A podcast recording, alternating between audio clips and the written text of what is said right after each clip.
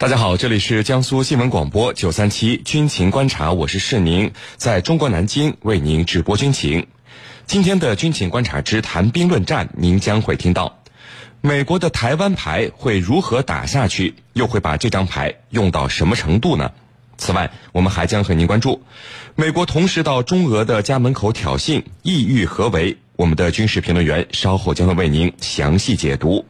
在谈兵论战之后，我们的评论员将会回答军迷朋友们在大蓝鲸社区是您的朋友圈里所提出的问题。好，首先进入到今天的军情观察之谈兵论战。您接下来将会收听到的是军情观察之谈兵论战。今天的军情观察之谈兵论战，我们邀请到的两位军事评论员分别是军事专家陈汉平教授和军事专家袁周副教授。两位呢，照例来和我们的军迷朋友们打一个招呼。军迷朋友们，大家好，我是陈汉平。军迷朋友们，大家好，我是袁周。好的，我们来看到今天的第一条消息。今年呢，美国不断的打台湾牌，通过各种方式破坏台海局势的稳定。今日呢，最为引人关注的就是两艘呃美军的驱逐舰呢穿越台湾海峡的国际航道。同时呢，我们还看到，在这一事件之前，美国国防部还宣布向我国台湾地区出售三十六辆两栖装甲车，并且呢，美国的军火公司正在台湾帮助改造 F 十六战机以及新型舰艇的制造工作。美国的台湾牌会如何打下去？又会打到一个什么样的程度呢？我们和您一起来聊一聊这个话题。袁教授，美国对台军售，我国是多次表示反对啊。那么最近，美国和我国台湾地区在军事装备方面，呃，军售也好，技术改造和技术支持也好，和过去相比是更多了，还是保持了一个持平的状态呢？先给我们分析一下。呃，从目前的情况来看呢，美国对台军售和对台军事技术转让的呃程度呢？呃，都在逐步的扩大，可以说啊，美国在呃对台军售和军事技术支持方面是变本加厉。那么，美国之所以这样做呢，主要可能是基于以下三个方面的考虑。首先呢，美国是要平衡两岸之间日益扩大的军力差距。呃，众所周知，我们中国这几年军力呃的确增长的比较迅速，两岸的军力差距呢也在进一步的扩大。美国加大对台军事技术的支持，也是要帮助台湾提升军力，缩小和我们的差距，那么使得台军呢有一些以武拒统的资本。其次呢，就是他谋求军火集团的利益。那么对台军售对于美国的军火商来说是一个大蛋糕，是一个香馍馍。那么，比如说美国这次呃。帮助台湾改造 F 十六的计划，那么这个项目就高达十四点二亿美元。奥巴马期间呢，美国对台军售的金额达到了十八亿美元。那么在特朗普这个时期，相信美国对台军售的数额呢还会逐一步扩逐步扩大。那么对于经济并不景气的美国来说，那么它的军火集团肯定会盯着这块香馍馍。那么现在美国推动对台军售的扩大，那么其背后。这个军火集团的利益啊，呃，这种推动作用呢是非常明显的。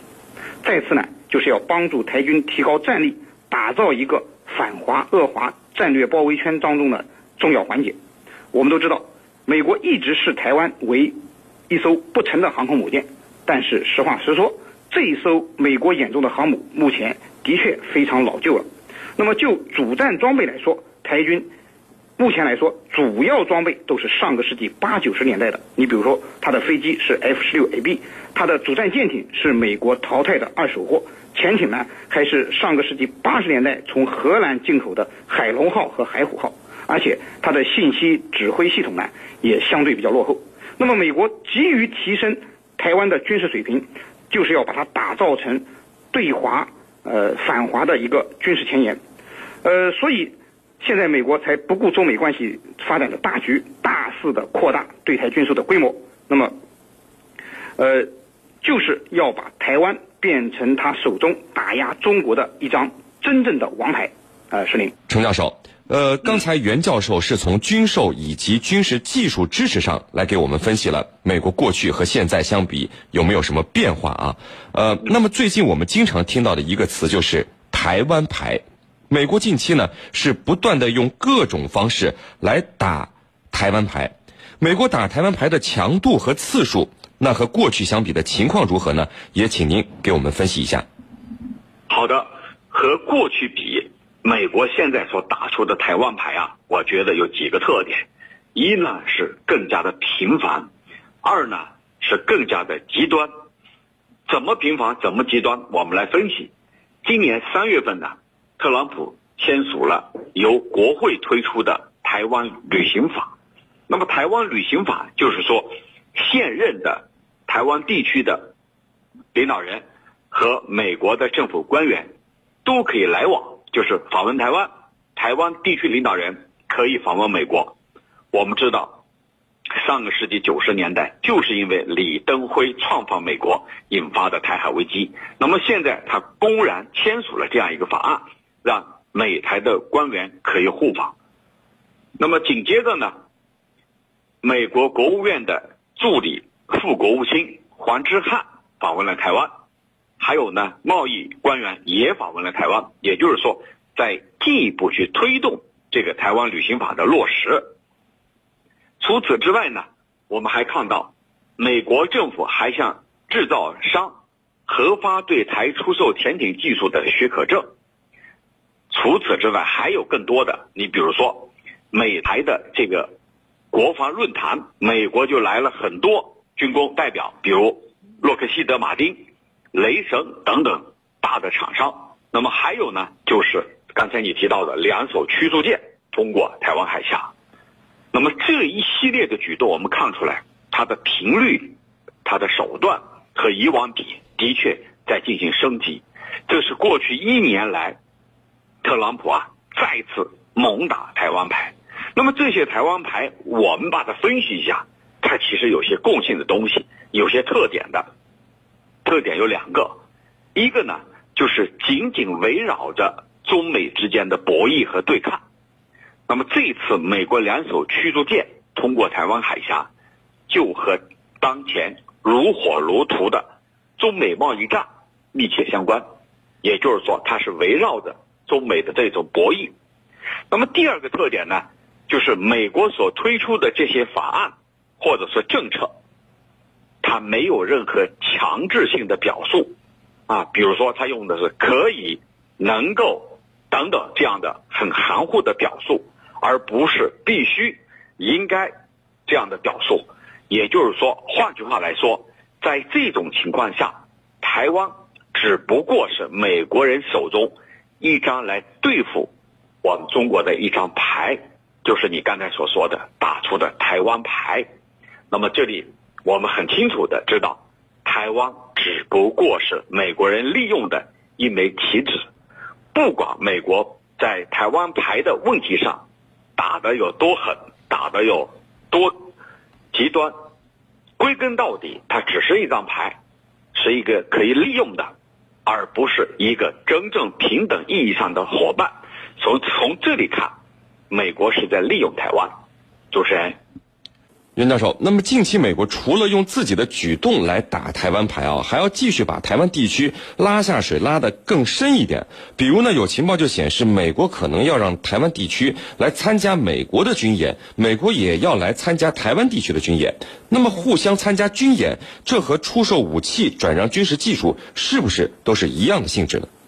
好的，那么美国拉台湾参加军演和对台出售武器、转让军事技术，呃，这两个事儿呢？既有相同之处，也有不同之点。就相同之处而言呢，这两种行为都是严重违反中美三个联合公报精神、破坏中美关系健康发展的不当行为。也就是说，他们都是违反了国际法精神的违法行为。不同之点在于两者的违法程度不同，就相当于一个是有期徒刑，一个是死刑。那么对台军售和武器转让技术在违法性质上，哎，可能稍微轻一点。为什么这样说呢？因为根据中美一九八二年签订的八幺七公报，在对台军售问题上，美国当时只承诺不寻求执行一项长期向台湾出售武器的政策，它会逐步减少对台军售，直到最终解决。那么，这个实际上并没有说什么时间完全停止对台军售，更没有说什么样的规模叫不超过中美建交后的供应水平。那么这里面呢，就让呃美国人有很多空子可以钻。那么实际上他在规定对台军售的问题上呢，那么它的规定是不完整的。呃，虽然中美关系的蜜月期，美国的确减少了对台军售的规模，但是只要中美关系出现波折，美国就会扩大对台军售的规模。那么对台军售的问题呢，也可以看出美国的霸权主义的嘴脸。而联合军演的性质啊，则完全不一样了，它是严重的损坏中美关系的。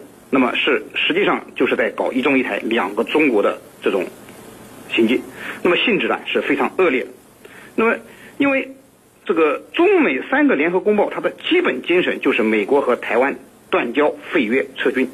如果说美台真的搞联合军演了，那么它的性质非常恶劣，后果非常严重，它带来的政治后果恐怕是任何一届美国政府都无法承受的。